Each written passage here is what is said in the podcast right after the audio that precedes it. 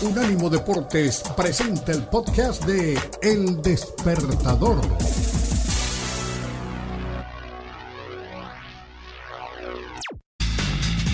Lombo, porque ayer fue su cumpleaños y, y suponemos que la fiesta se prolongó hasta altas horas de la noche. Volvemos en audio, seguimos en video. Eh, a ver, lo de Colombo sí, estuvo de cumpleaños ayer, pero la fiesta es el sábado en Gainesville. Como dice mi compañero Andrés Agulla, todos invitados, todo pago allá en Gainesville, en la Florida, cerca al campus de la Universidad de la Florida, Gainesville, territorio floridano. Puma, volvemos en eh, el audio, reitero, seguimos en video. ¿Dónde estamos? ¿Dónde estamos? ¿Dónde estamos? Puma, la cámara viajera era Estamos en la playa más fea en la que nos ha llevado Danny Forniken, lo digo así. Esta playa no, yo, nunca iría en mi vida, eh, salvo que me disparen el viaje. Estamos, tengo, no sé, tengo la impresión que, que estamos en Estados Unidos. No sé en qué playa, pero estamos en Estados Unidos. Estados Unidos, dice el Puma. Sí, sí, sí. sí. ¿Y dónde estamos? ¿Dónde tengo esa impresión. Que... Ah, mira. Daniel. Yo, creo que mucha gente me va a regañar, Kenneth, porque nos escuchan bastante, obviamente, en la Florida. Estamos en Fort Zachary, Key West, en Florida. No, pues le cuento una cosa. Eh, primero que todo, no lo tienen por qué regañar y si lo regañan, haga lo que yo. Que le importe mucho inclusive, o sea, que le importe un cacahuate. Pero Key West, y lo sabe Forney, y lo saben los que han estado, no es el mejor lugar para la playa. Sí, tiene playas, pero no. A mí me, a mí háblame de las playas eh, en, en, en eh, por toda la costa este o en el Golfo de México, hacia el centro de la Florida, Fort Myers, es lindísimo. A nivel captiva, en fin. Nos vamos a ir a Japón. Jorge Kuriyama, como todos los jueves, un mexicano, sí, un mexicano suelto Vea esa pinta de atleta, definitivamente. tenemos Mr. Gratacos y Mr. Kuriyama. A ver, Jorge, bienvenido en vivo en territorio japonés. ¿Cómo le va? Hola, muy buenos días por allá en América. Buenas noches en Japón. Muy bien. Este, aquí, este, pues, disfrutando el fútbol en Japón, la Kirin Cup. Les informo que Japón tuvo dos partidos y perdió la final desgraciadamente, pero tuvo un muy buen partido contra Ghana, utilizó casi el mismo equipo que utilizó contra Brasil, o sea que muy fuertes, ganaron por un marcador de 4 a 1. Y bueno, después se enfrentaron con Tunisia, que también es un equipo que va a estar en el Mundial. Y ahí vienen los cambios que hace el entrenador para ver qué jugadores están aptos para pues para el Mundial, ¿no? Los que no habían venido jugando regularmente los ocupó. Y el equipo se ve muy bien, primer tiempo tuvieron un par de ocasiones muy buenas, este, increíblemente una, una falla que, que la de Antuna se queda de Mickey Mouse. Esta fue peor.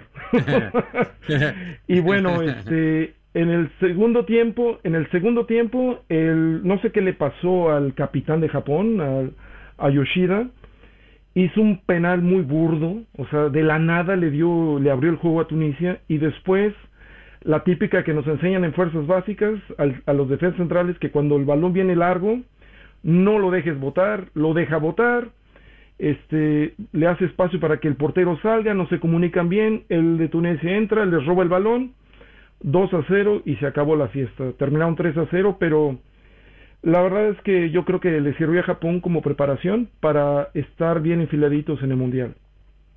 Japón, o sea, el balance es bueno, ¿no? Más allá de, el balance es bueno. Eh, Japón va bien encaminado hacia la Copa del Mundo.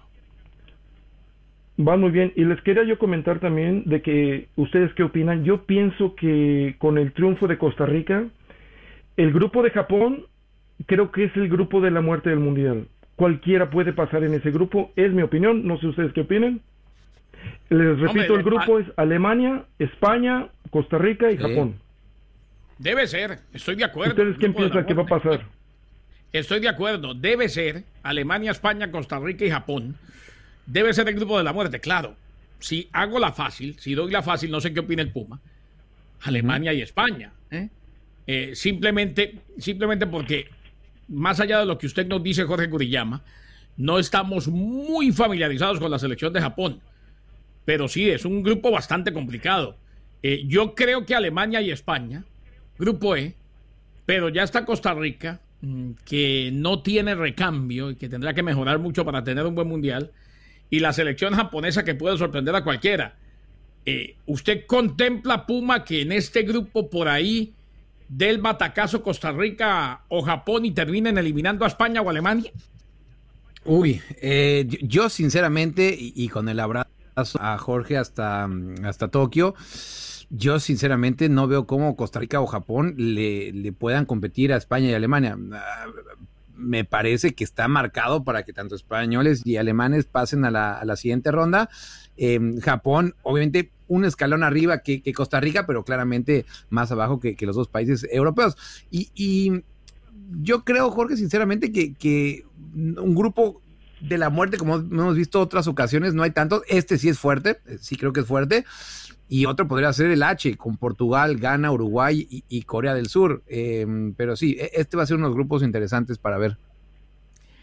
Ahí estaba. Jorge Guriyama lo tenemos desde Japón. Jorge, cambiando el tema y metiéndonos en el día a día, usted siempre nos trae algo. El otro día nos trajo el sellito aquel que utilizan las familias y demás para identificarse. Hoy me cuentan que lo que nos trae, y dijo el Puma que si va a mandar algo, porque le dio hambre, nos va a hablar del onigiri, un alimento muy popular allá en Japón. Digo bien, creo que lo pronuncié mal, pero así lo pronuncia el criollo, el castellanizado garay, onigiri.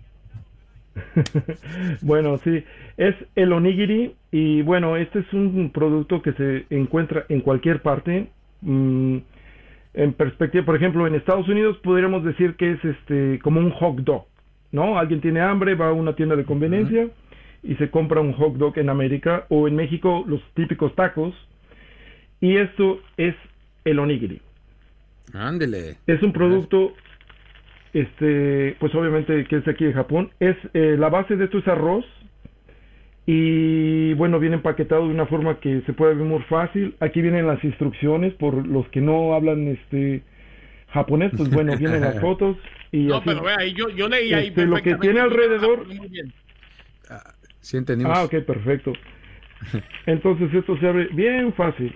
Se desprende de la mitad, se abre y aquí te dice el paso 2, tienes que apretar el, el, inciso 3, aquí vienen los números para que no te vayas a ah. equivocar.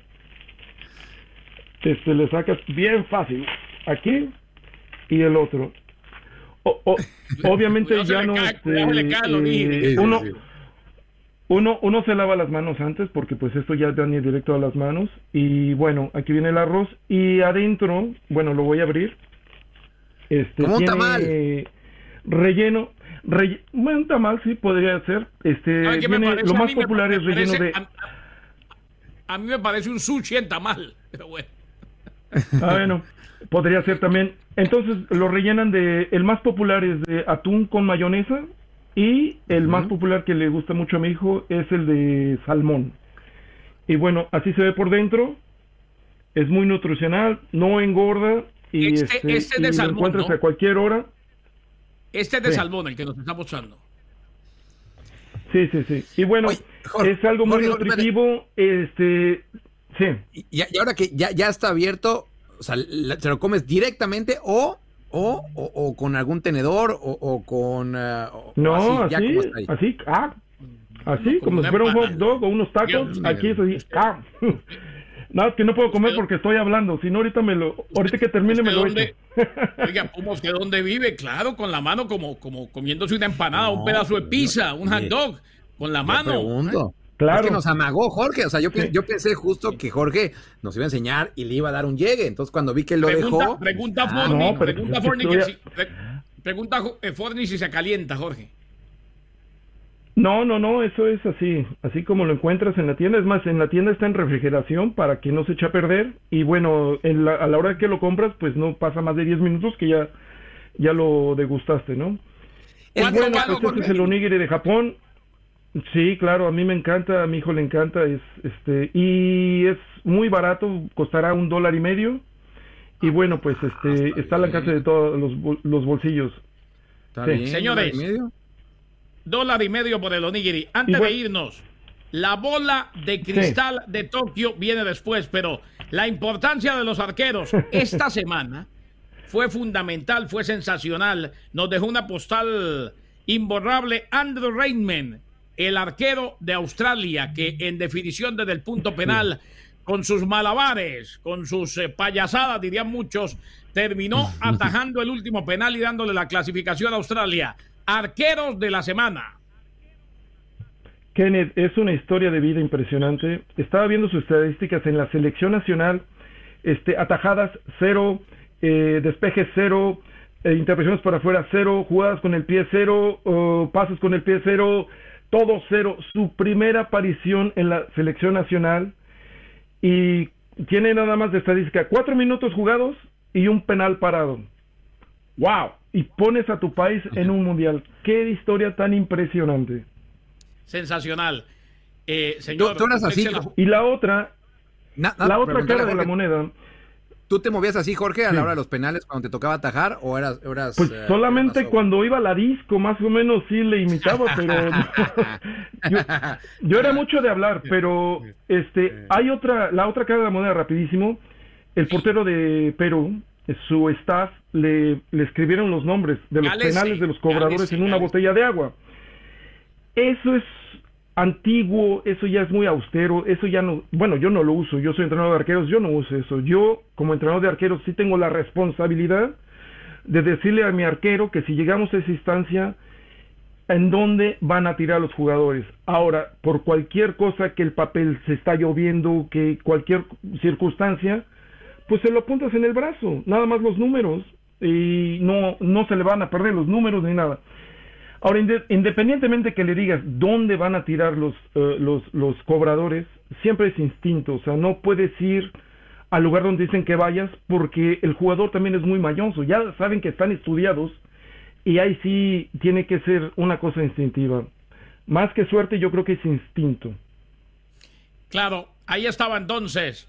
Habló de los dos, habló del arquero Raymond de la selección australiana, el que nos dejó la postal, y de Galese y se nos queda en el tintero que usted se la jugó y sí, le fue muy bien en Bakú. Al Checo Pérez, la bola de cristal, terminó segundo. El Checo, un abrazo Jorge, saludos en Japón. Abrazos y espero verlos la próxima semana. Cuídense mucho. Por aquí nos vemos y traiga, traiga suficiente, traiga suficiente origi para todos porque Forni tiene un hambre impresionante. Volvemos. Este fue el podcast de El Despertador, una producción de Unánimo Deportes.